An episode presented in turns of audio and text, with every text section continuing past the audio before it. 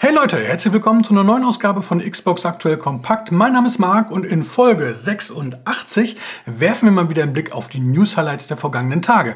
Unsere Themen heute so ein bisschen die Schwerpunkte. Einmal Lootboxen, Pay to Win. Wir hatten da eine schöne Umfrage zu Anfang der Woche. Da müssen wir auf jeden Fall drüber sprechen. Äh, dann, nächste Woche startet die Gamescom. Die Embracer Group, wer ist das überhaupt? Warum werden die immer größer und vor allem, warum sagt da niemand was zu? Sony? Alles Themen, die hier besprochen werden müssen und alles weitere rund um die Xbox. Also legen wir los.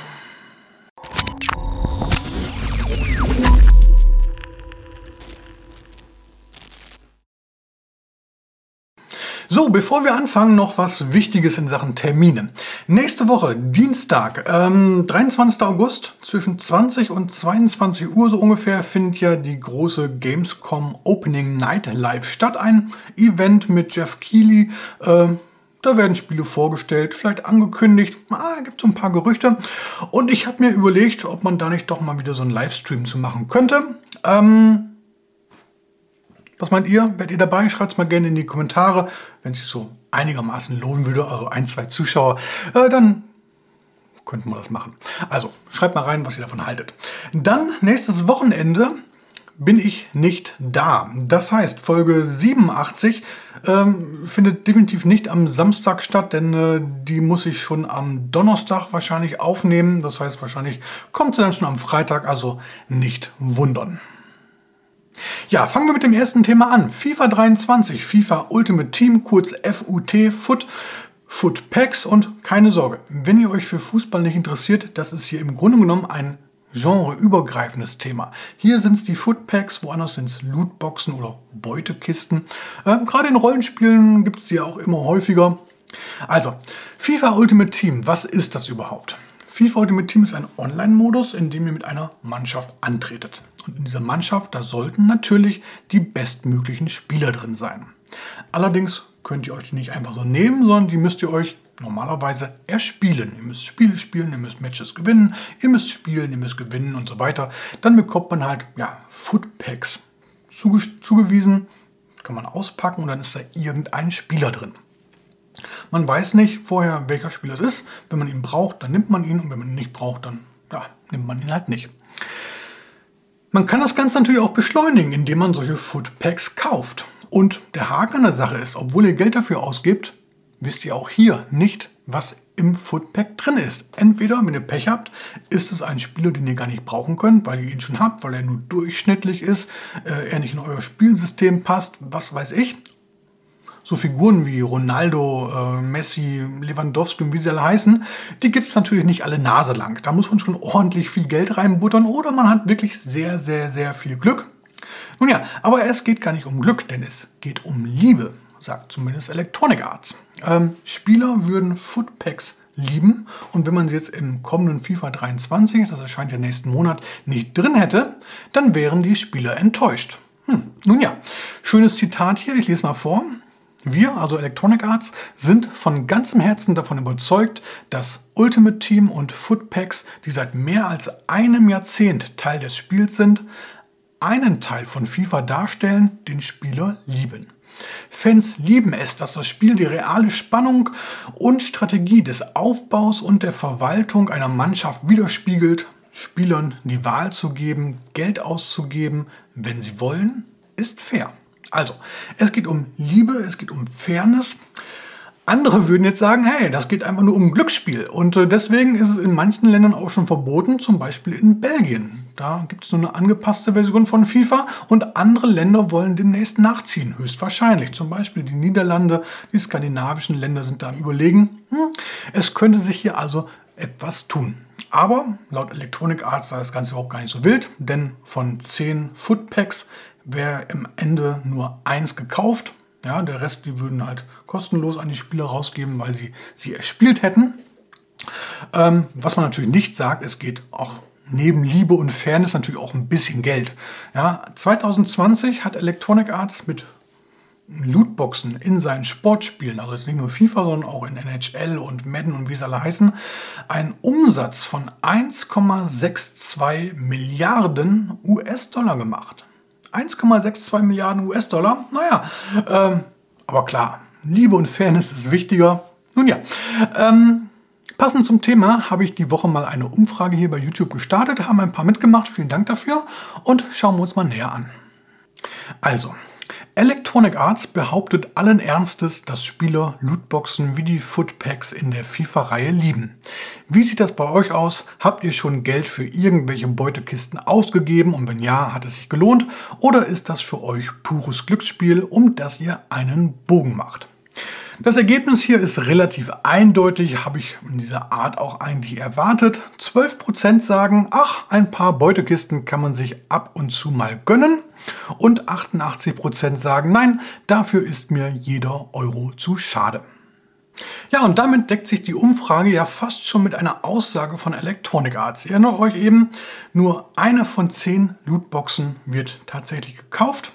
10% hier haben wir 12%. Sagen wir Rundungsdifferenz.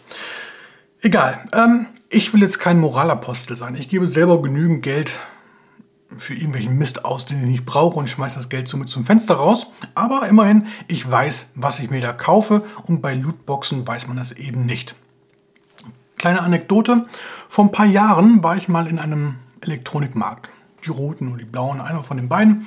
Ich stand an der Kasse und vor mir ein Junge, definitiv keine 20 Jahre alt, ich hätte jetzt mal auf 15, 16 so einen Dreh geschätzt, der hat für unglaubliche 160 Euro damals FIFA Points gekauft. FIFA Points, das sind oder ist die Ingame-Währung von FIFA, mit der man unter anderem diese Footpacks bezahlen kann.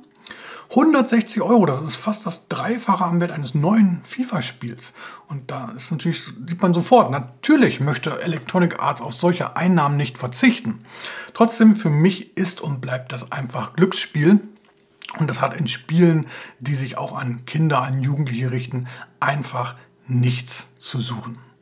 Was haltet ihr davon? Schreibt es mal gerne in die Kommentare. Kommen wir vom Thema Lootboxen zum Thema Pay to Win, wobei sich das Ganze ja so ein bisschen überschneidet.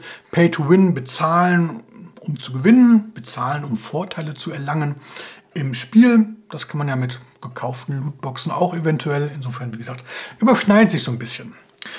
Jetzt geht es um Diablo 4. Action-Rollenspiel soll nächstes Jahr für Xbox Series X und S kommen. Und Blizzard hat jetzt mitgeteilt, dass das Spiel kein Pay-to-Win bieten soll. Klingt doch erstmal ganz gut. Zitat aus einem Entwickler-Update. Im Shop gibt es keine Gegenstände, die einen direkten oder indirekten Vorteil im Spiel verschaffen. Wenn sich Spieler also für einen Kauf entscheiden, sollten sie das tun, weil sie den Artikel haben möchten und nicht, weil sie das Gefühl haben, ihn zu brauchen. Zudem sollen Spieler schon vor dem Kauf wissen, was sie kaufen. Das heißt, Lootboxen sind demnach in Diablo 4 auch kein Thema. Ja, klingt alles sehr gut. Wäre da nicht Diablo Immortal? Ähm, einige kennen es von euch vielleicht. Ist vor kurzem für PC und mobile Plattformen erschienen. Und das hat mit seinem Monetarisierungsmodell für enorme, für enorme Kritik gesorgt. Ähm, und da hatte Blizzard vor dem Release eigentlich Ähnliches behauptet, nämlich, dass es im Spiel keine Möglichkeit gibt, Ausrüstung mit Geld zu kaufen oder Ausrüstung mit Geld aufzuwerten. Genau das konnte man am Ende dann aber doch über einen kleinen Umweg, nämlich legendäre Edelsteine. Man konnte legendäre Edelsteine kaufen und mit denen dann die Ausrüstung verbessern. Blizzard darauf, Edelsteine sind ja keine Ausrüstung. Wir haben ja nur gesagt, dass man keine Ausrüstung kaufen kann. Also pff, wollen wir mal wirklich hoffen, dass uns solche fadenscheinigen äh, Rechtfertigungen bei Diablo 4 nächstes Jahr erspart bleiben? Ähm, denn keine Frage, Diablo 3 war erfolgreiches Spiel und Diablo 4 sieht sehr vielversprechend aus. Wollen wir mal hoffen, dass solche Pay-to-Win-Implementierungen das Spiel nicht am Ende doch noch kaputt machen. Dann war die Tage mal wieder die Embracer Group in den Schlagzeilen. Und die Embracer Group, die sagt lustigerweise immer noch den wenigsten Spielern etwas, sollte sie aber. Denn zu der Gruppe gehören wirklich große Unternehmen wie THQ Nordic, Deep Silver, Gearbox zum Beispiel und, und, und. Naja, und die haben jetzt in dieser Woche mal wieder Geld in die Hand genommen und nochmal diverse Studios und Publisher aufgekauft. Unter anderem jetzt äh, Tripwire Interactive, die haben zuvor Man-Eater gemacht oder haben an Chivalry 2 mitgearbeitet. Äh, Limited One Games, ein kleiner Publisher und und und. sowie Middle-earth Enterprises. Und Middle-earth Enterprises hält sämtliche Rechte an den populären Werken von J.R.R. Tolkien, also Der Herr der Ringe und Der Hobbit.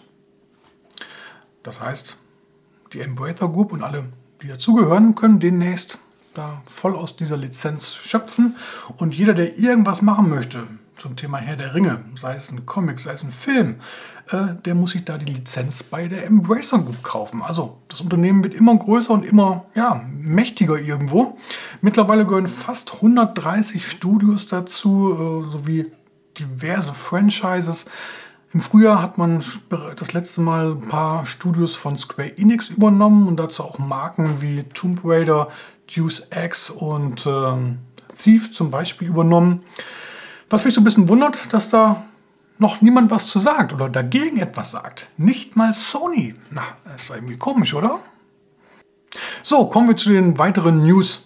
Highlights, wenn man sie denn so nennen kann, hier im Schnelldurchlauf. Und vorweg, es ist oder war mal wieder eine Woche der Verschiebungen. Gefühlt kommt dieses Jahr kaum noch ein großes Spiel mit ganz wenigen Ausnahmen und nächstes Jahr kommt dann so viel, dass man gar nicht mehr weiß, was man als erstes spielen soll. Also, legen wir los mit Deliver Us Mars. Äh, der Release verschiebt sich vom September jetzt äh, auf den 2. Februar nächsten Jahres. Immerhin nächste Woche im Rahmen der Gamescom will man dann neues Material zeigen.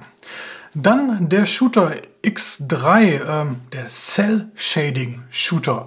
Äh, ist ja schon seit einiger Zeit für die Xbox One erhältlich. Jetzt hat man auch eine Version für Xbox Series X und S angekündigt. Soll am 13. Äh, September bereits erscheinen und das Upgrade ist für alle bestehenden Besitzer kostenlos.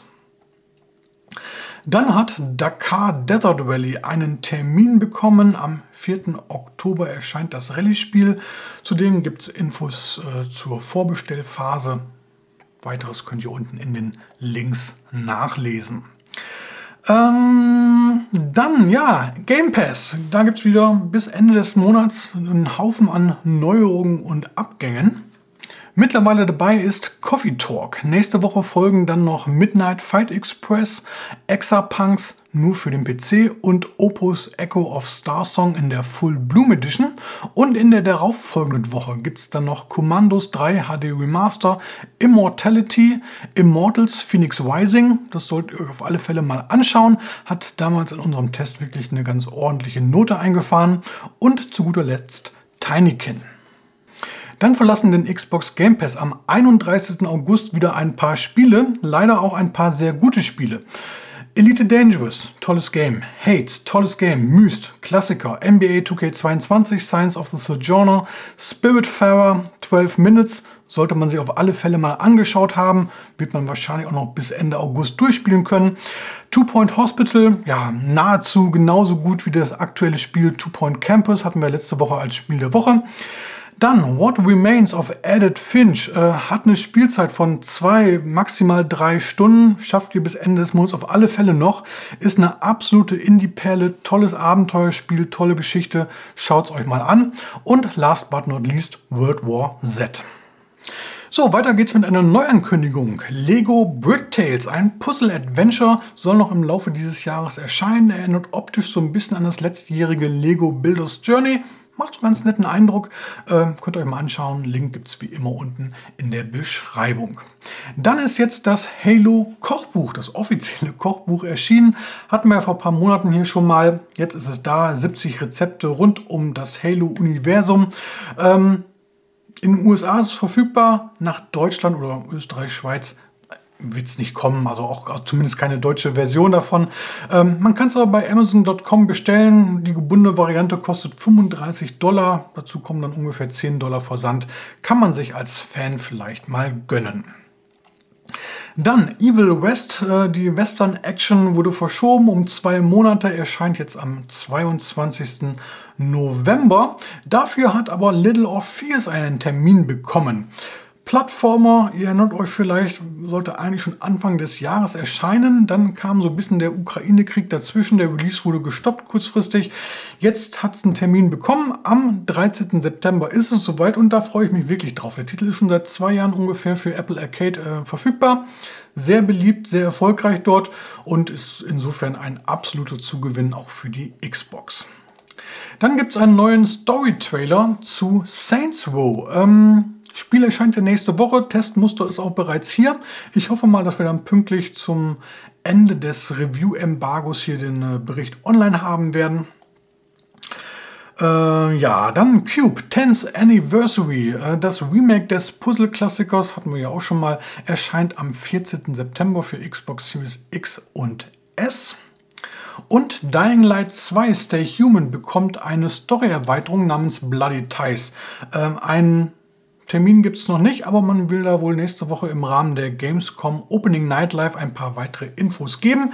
Jetzt gibt es immerhin schon mal einen Teaser-Trailer. Dann eine Neuankündigung, ein First-Person Bullet Hell Shooter, also schnell schießen, rennen, hüpfen, springen und so weiter und so fort. Ähm, macht auf den ersten Blick, also zumindest so was der Ankündigungstrailer ja, verrät, einen ganz netten Eindruck. Ähm, bin ich mal gespannt drauf. Schaut es euch auch mal an. Einen Termin gibt es hier auch noch nicht für. Dafür hat Ghostbusters Spirits Unleashed einen Termin bekommen und erscheint am 18. Oktober. A Plague Tale Requiem. Ähm, nächstes Jahr im nächstes Jahr, nächste Woche im Rahmen der Gamescom an den Spielstationen spielbar. Jetzt wird ein Trailer veröffentlicht, der so ein bisschen das Gameplay vorstellt. Für mich ja auf jeden Fall ein Highlight des Jahres. Am 18. Äh, Oktober erscheint das Action Adventure. Dann haben wir den Bausimulator in Klammern 4. Heißt ja nur noch Bausimulator oder Construction Simulator. Ähm, hat auch einen Multiplayer-Modus an Bord. Ein Trailer stellt diesen jetzt erstmalig vor. Und weiter geht's mit dem nächsten Bullet Hell Shooter, Scath. Ähm, Ende August erscheint er für PC, Anfang nächsten Jahres dann für die Xbox und jetzt gibt es schon mal so ein Gameplay-Walkthrough mit Fokus auf Waffen, Magie und Lore. The Chant, das Horrorspiel, hat einen Termin bekommen und erscheint am 3. November. Und dann kommt schon wieder die nächste Verschiebung. High on Life, das ist der Shooter der Rick und Morty Macher, äh, kommt zwei Monate später, erscheint jetzt am 13. Dezember für die Xbox und den Xbox Game Pass. Dann Hogwarts Legacy wurde ja letzte Woche erst verschoben auf äh, Februar nächsten Jahres. Im Rahmen der Gamescom Opening Night Live soll es eine größere Rolle spielen. Jetzt wurde schon mal ein 20-minütiges Video veröffentlicht, was so ein bisschen die Spielwelt zeigt. Impressionen aus der Spielwelt rund um Hogwarts. Also Hogwarts an einem heißen Sommertag heißt das Ganze. Lohnt sich auf jeden Fall mal reinzuschauen. Und dann gibt es mal was Neues zu Redfall. Der Shooter wurde ja auch verschoben auf äh, das erste Halbjahr 2023 zuletzt. Jetzt gibt es ein neues Video, welches einen Blick hinter die Kulissen der Entwicklung erlaubt. Kommen wir zum Spiel der Woche und da habe ich tatsächlich mal wieder seit langem zwei Empfehlungen für euch. Man höre und staune.